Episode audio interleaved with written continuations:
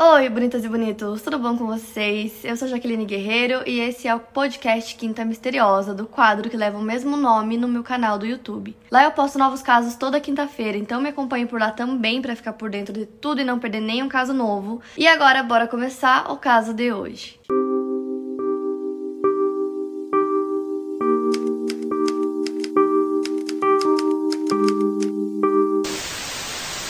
Heidi Marie Allen nasceu em 14 de setembro de 1975 em New Haven, uma pequena cidade no condado de Nova York. Segundo o censo, a população da cidade em 2018 era pouco menos de 3 mil pessoas, então uma cidade bem pequenininha. Heidi era filha de Susan e Kenneth Allen e ela tinha uma irmã mais velha chamada Lisa. A Lisa conta que a Heidi era uma garota muito feliz, que estava sempre sorrindo. Ela descreve como uma amiga leal, que colocava a necessidade dos outros acima da sua própria. Ela lembra que às vezes a Heidi voltava para casa com fome quando ela estava no ensino primário porque ela tinha compartilhado o lanche dela com um colega que não tinha nada para comer. A Heidi também era muito atlética, ela jogava vôlei e era goleira de futebol. Inclusive ela tinha o apelido de Tower of Power porque ela era muito boa no vôlei. E uma coisa que eu esqueci de citar também é que a Lisa, irmã da Heidi, disse que as duas eram melhores amigas e que toda quinta-feira elas faziam o dia da irmã. Basicamente era um dia destinado só para as duas, em que elas saíam, faziam compras, iam pro cinema ou assistiam alguma coisa na TV. Qualquer coisa que elas gostassem, assim, mas era realmente para passar um tempo de qualidade juntas. A Heidi também tinha um namorado chamado Brad, e o namoro deles era bem sério, já tinha alguns anos que eles estavam juntos. E ela também era voluntária em uma escola primária que tinha um programa chamado Banana Splits, que era voltado para crianças que tinham pais divorciados. E o sonho dela era continuar trabalhando com crianças. A Rádio trabalhava como balconista em uma loja de conveniência, já faziam mais ou menos dois anos e meio. E essa loja ficava no cruzamento de duas rodovias estaduais, que era a Rota Estadual 104 e a 104B, no condado de Oswego, em New Haven, estado de Nova York. E ela era extremamente inteligente, para vocês terem noção, ela cursou o último ano do ensino médio e o primeiro ano da faculdade ao mesmo tempo. E ela se formaria em Human Services, que é basicamente um campo de estudo interdisciplinar com o objetivo de atender às necessidades humanas por meio de uma base de conhecimentos aplicada com foco na prevenção e na correção de problemas e mantendo o compromisso de melhorar a qualidade de vida geral das populações de serviços. Então era isso que ela estudava na Onondaga Community College em maio de 1994.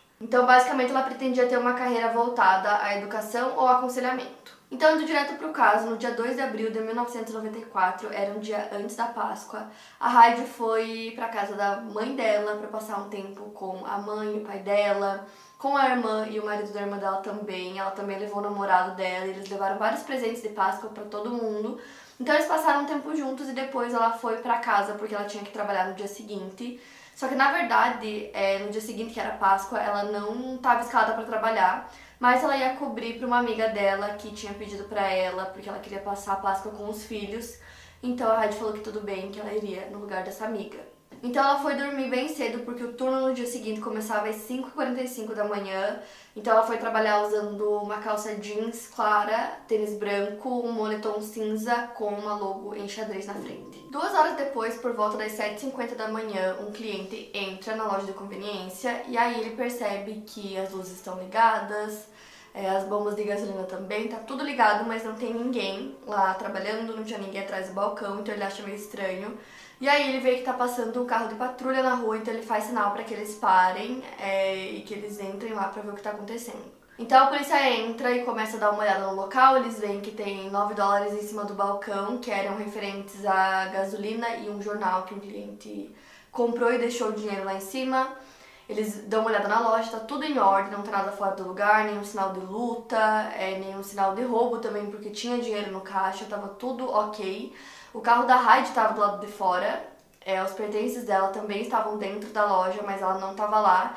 E como estava tudo no lugar e não tinha nenhum roubo, eles acreditavam que ela tinha sido sequestrada e imediatamente eles começam a investigação. Então começa uma operação de busca pela Hyde, que juntou a Guarda Nacional do Exército do Estado de Nova York e a décima Divisão de Montanha do Exército dos Estados Unidos e centenas e centenas de voluntários, incluindo cobertura pela mídia local e nacional do caso. E logo após ser divulgada a notícia do desaparecimento, a polícia recebeu uma ligação de um cliente que tinha entrado na loja às 7h42 da manhã naquele dia e tinha comprado dois maços de cigarro. Esse cliente se chamava Richard Thibodeau e ele afirma que quando ele fez essa compra, a Heidi estava lá. E aí surgiu mais uma testemunha, um homem chamado Christopher Bivens, e ele disse que ele estava passando próximo à loja de conveniência naquele dia e que ele viu é, uma mulher loira é, sendo arrastada para dentro de uma van por dois homens e um desses homens parecia que estava segurando ela com muita força.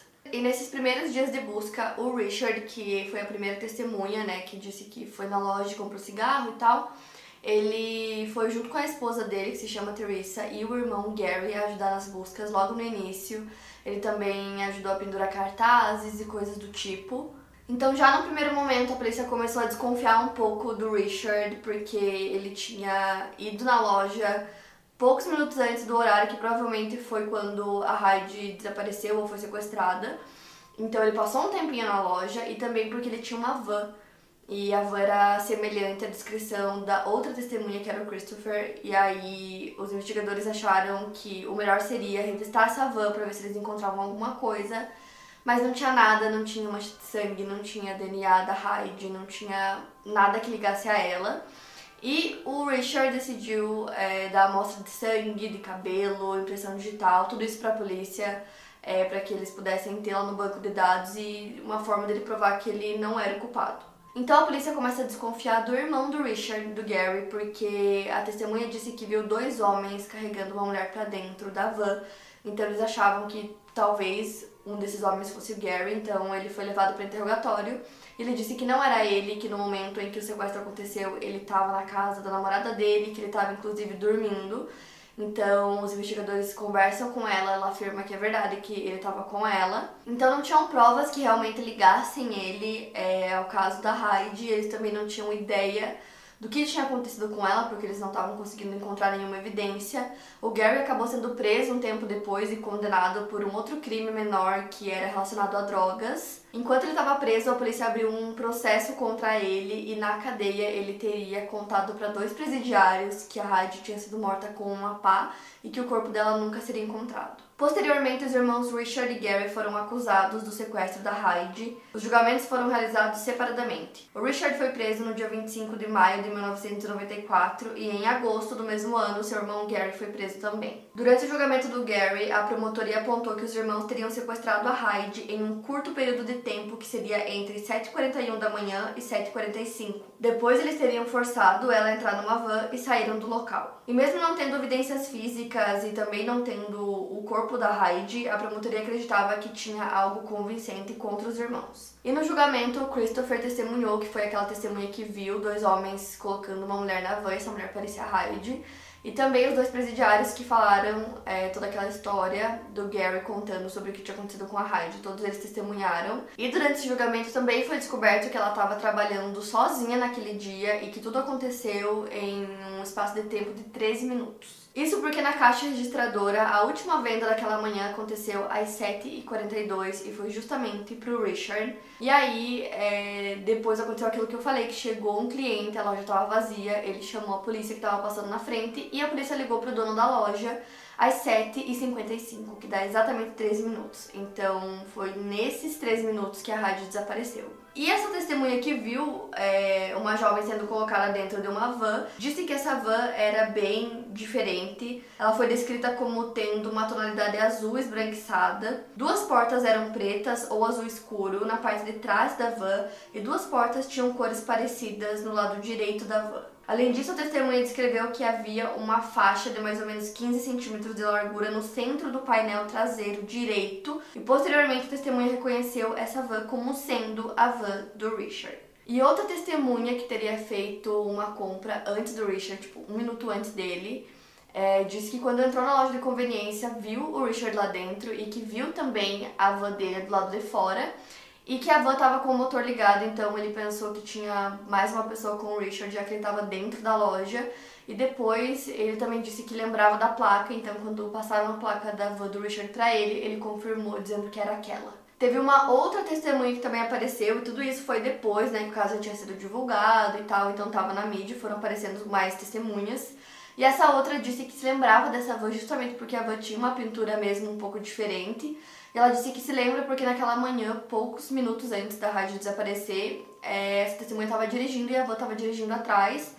E essa pessoa disse que a van estava dirigida de forma muito irregular. E também foi revelado ao júri durante o julgamento que os irmãos, Richard e Gary, estavam juntos naquele dia é, inclusive, a van do Richard foi vista estacionada na frente da casa do Gary pouco tempo depois do desaparecimento. Então, nesse julgamento, a condenação aconteceu em junho de 1995. O Gary foi considerado culpado de sequestro em primeiro grau conectado ao desaparecimento da Hyde. A pena recebida foi prisão perpétua com pena mínima de 25 anos. Já o julgamento do Richard, mesmo tendo as mesmas provas, teve um júri e um juiz diferente, o que acarretou em um resultado completamente diferente também. O Richard foi absolvido das acusações em setembro de 95. Depois disso, Gary iniciou a apelação de sua condenação à divisão de apelação da Suprema Corte do Estado de Nova York. Ele acabou entrando com apelação porque algumas informações relevantes foram descartadas depois do seu julgamento, e a defesa dos irmãos descobriu que a Hyde era uma informante confidencial de drogas e sua identidade teria sido exposta antes do desaparecimento.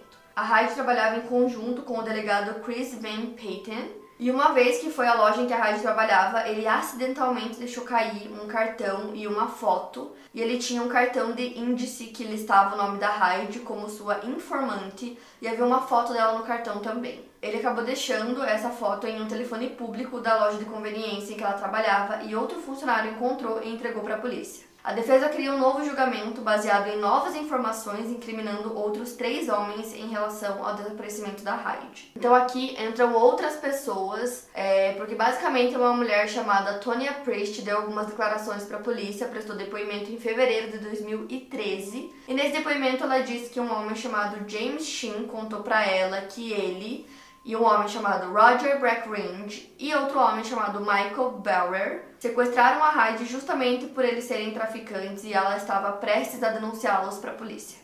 O James teria contado para Tonya que o trio levou a jovem pro trailer da namorada do Roger na época, essa namorada se chama Jennifer Westcott, e ela morava num trailer em Rice Road, na cidade do México, também no condado de Oswego. James disse que a Hyde teria sido espancada até a morte e eles teriam arrastado ela através de uma estrada. Posteriormente, desmembraram e esconderam as partes do seu corpo embaixo da soalha de uma cabana. E eles teriam queimado as roupas da vítima no fogão a lenha da cabana. Posteriormente, a Tônia gravou uma ligação que ela fez para Jennifer, que era namorada dele, né? E nessa ligação ela conta que os três homens tinham levado uma mulher sequestrada até sua casa e ela acreditava que essa mulher poderia ser a Hyde. Com essas novas informações, os investigadores foram até uma cabana que ficava na frente do trailer da Jennifer para ver se tinha alguma coisa lá. E o chão parecia ter sido mexido recentemente, mas ali eles não encontraram nada. Eles tinham levado cães farejadores, que na verdade começaram a levar eles para uma parte da floresta que ficava em volta, onde tinha desabado uma estrutura e lá tinham alguns restos que possivelmente poderiam ser restos mortais. Após o exame forense, foi constatado que aqueles restos não eram restos mortais de um ser humano. Então, basicamente, tudo isso não levou a nenhuma nova evidência para o caso. Então, nessa apelação, né, feita pelo Gary, onde tinha essa mulher chamada Tony e esses três homens, é, os três negaram qualquer tipo de envolvimento no caso. E aí surge mais uma testemunha, que é um homem chamado Richard Morteau. E esse Richard é outro, não é irmão do Gary. E ele conta que a família dele tem uma propriedade que faz processamento de sucata. E ele diz que enquanto o Gary estava preso, ele e o Roger, e o Roger é um desses três homens que o Gary está alegando que são os verdadeiros culpados, ele e o Roger teriam ido até a casa do Gary pegar uma van, levado a van até a propriedade da família dele e transformado aquela van em sucata. Então tinham alegações de que essa van poderia ter sido a van usada para fazer o sequestro da Hyde, só que o próprio Richard, esse, né, que deu testemunho, disse que ele acreditava que não era aquela van porque ele mesmo revistou toda a van e ele disse que não encontrou nada. E o James, que também é um desses três homens, deu o depoimento dele e revelou que ele era motorista de uma empresa de transporte de veículos sucateados. Ele transportava esses veículos para o Canadá e através do seu trabalho ele teve contato com o Richard. E o Roger disse ao James que uma das vans transportadas para o Canadá estava conectada ao sequestro da Hyde. O James diz que acredita que junto com a van ele pode ter levado o corpo da Hyde até o Canadá, mas que ele não tinha conhecimento nenhum sobre isso. Então assim, cada um falava uma coisa, cada um dava uma versão diferente sobre o que teria acontecido, mas a questão é que não tinham novas evidências para comprovar nenhuma dessas versões. E esses três homens, que segundo Gary, eles seriam os culpados e não ele, é, eles não foram acusados porque não tinha como acusar eles sem provas, porém o James, que é um dos três, ele tá cumprindo prisão perpétua por ter cometido dois assassinatos, mas que não são relacionados ao caso Hyde. Então, depois de um ano inteiro de audiências, os juízes consideraram que tudo que foi apresentado para eles não era suficiente para dar ao Gary o direito de um novo julgamento. Em 30 de dezembro de 99, cinco juízes mantiveram a condenação alegando que haviam provas contundentes para culpar o Gary. Mesmo assim, o departamento do xerife do condado de Oswego e o FBI não encerraram as investigações na esperança de conseguir recuperar os restos mortais da Hyde. E com o tempo, outras informações foram surgindo sobre o caso. Uma prima da Hyde, chamada Melissa Surlis, tinha dado para Hyde uma pulseira, é, uma pulseira assim com o nome dela gravado.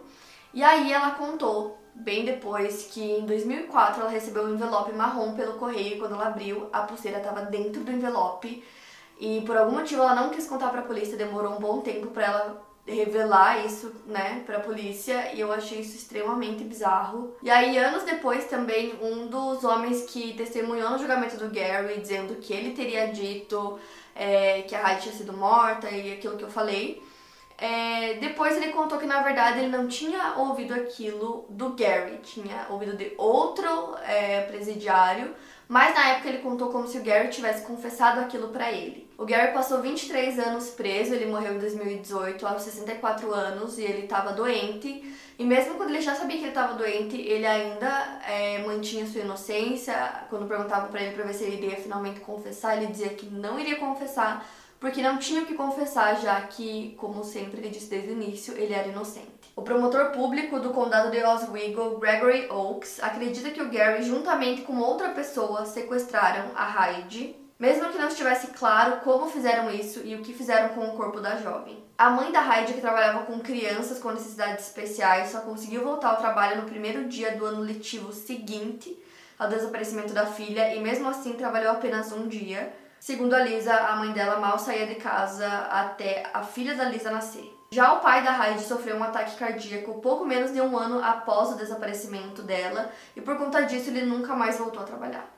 A mãe da Heidi, Susan, faleceu no dia 14 de setembro de 2015, o dia que seria o aniversário de 39 anos da Heidi. Tanto a Lisa, irmã da Heidi, quanto o promotor Greg, eles falam sobre como o caso mudou o seu foco para os acontecimentos judiciais e deixou de ser sobre a morte da Heidi a Lisa diz que sempre que dá entrevistas ela fala sobre como a irmã dela era especial, como era uma pessoa muito feliz, muito altruísta, para dar voz e visibilidade à irmã dela, para que as pessoas foquem na Hyde é, e não só nos julgamentos e nas penas que aconteceram depois. E por que eu tô falando isso? Porque quando se trata desse caso, as pessoas focam muito no Gary e no fato é, da apelação que ele pediu e como andava tudo isso judicialmente e não falam quase nada sobre a Hyde, que foi a vítima, que foi quem desapareceu e que até hoje não tem uma resposta é, para todas as perguntas né, sobre o caso dela.